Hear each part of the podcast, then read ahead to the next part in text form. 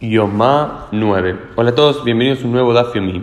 Un Daf Yomi muy famoso, con citas muy conocidas, con fragmentos que muchas veces encontramos en citas talmúdicas, que tienen que ver con la destrucción del Bait Rishon, del primer templo de Jerusalén y especialmente del Bait Sheini, del segundo templo de Jerusalén.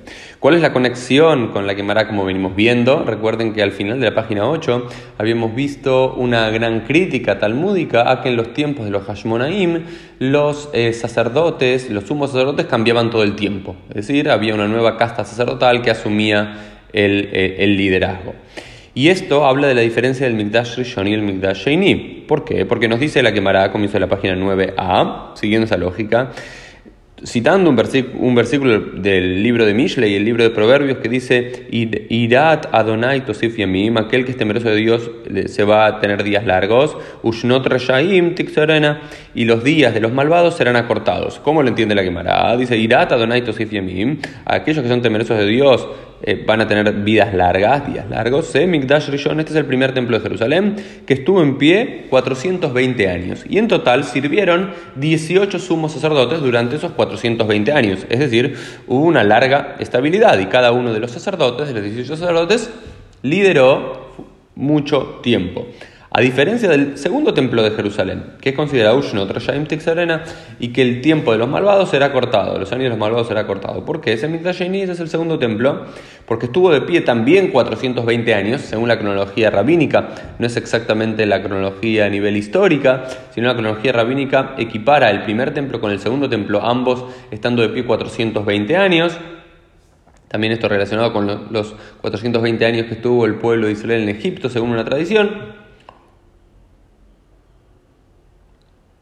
Y dice lo siguiente: Sheamad estuvo de pie 420 años, mishlosh meot koanim. Y en esos 420 años hubo 300 sumos sacerdotes, 300 koanim dolim. Es decir, por peleas intestinas, por eh, discusiones, por matanzas entre sí, por cambios de dinastías, especialmente en la era de los Hashmonaim, que son muy críticos los rabinos, y después nos dicen, sí, sacamos los 40 años que fue Shimon Atzadik, el gran Cohen Gadol, y otros 80 años que fue Yohanan eh, Cohen Gadol, sacamos esos 120 años, te quedan 300, sacamos alguno que otro más, es decir, cada uno de los sumos sacerdotes duraba menos de un año. Entonces también hay como una gran crítica rabínica a la idea de que mientras más estabilidad haya, los sumos sacerdotes duran más tiempo, menos, menos estabilidad haya, los sumos sacerdotes duran menos tiempo porque son cambiados todo el tiempo. Entonces, un signo de estabilidad es, y de, es la constancia de los líderes.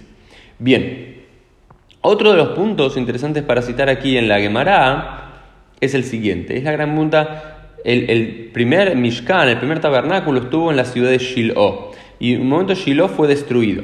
Y dice, ¿por qué fue destruido Shiloh? Dice por dos cosas, por Giluya Ariot u Bizayon Kadashim por eh, relaciones promiscuas, relaciones sexuales incestuosas prohibidas, número uno, y segundo, Bisayon Kadashim, por eh, desatender, por no tratar de forma correcta a los sacrificios sagrados, por despreciarlos, ¿no? Esto es número uno. Pero lo más interesante es lo que viene después, que es muchas veces citado en la página Tet Amud Bet, en la página 9, folio B, dice, Migdash Rishon Mipnei Harab, ¿por qué se destruyó el primer templo de Jerusalén? Dice, Mipnei Shalosh de Barim Shayubo, por las tres cosas que sucedían, ¿no es cierto? El primer templo de Jerusalén fue destruido por los babilonios en el 586. ¿Cuáles fueron las tres razones? Abodazara, Giluye Ereot Damim.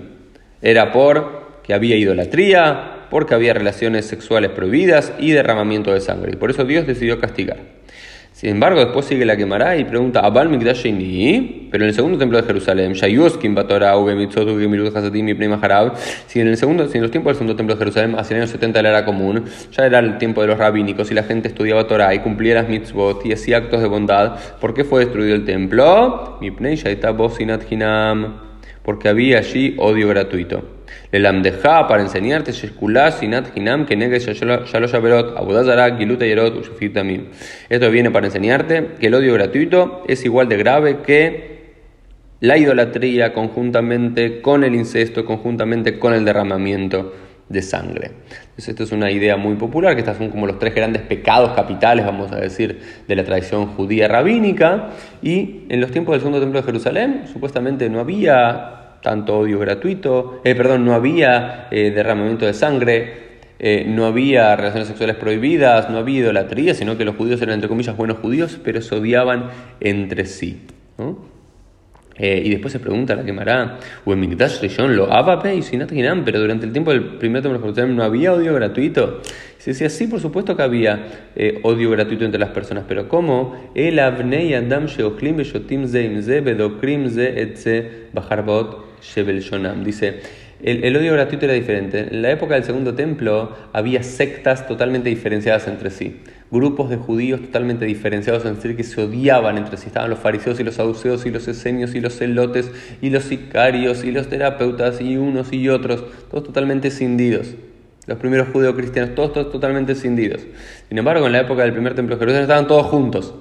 Se odiaban entre sí, por supuesto que se odiaban entre sí. Comían entre sí, tomaban entre sí y también después se clavaban los puñales de sus lenguas. Es decir, hablaban mal mutuamente, pero entre comillas todavía seguía siendo un grupo unificado. Ya para la época del segundo templo ya estaban eh, divididos. Esto es un poco este Daf y Yomi. Nos vemos Dios mediante en el día de mañana.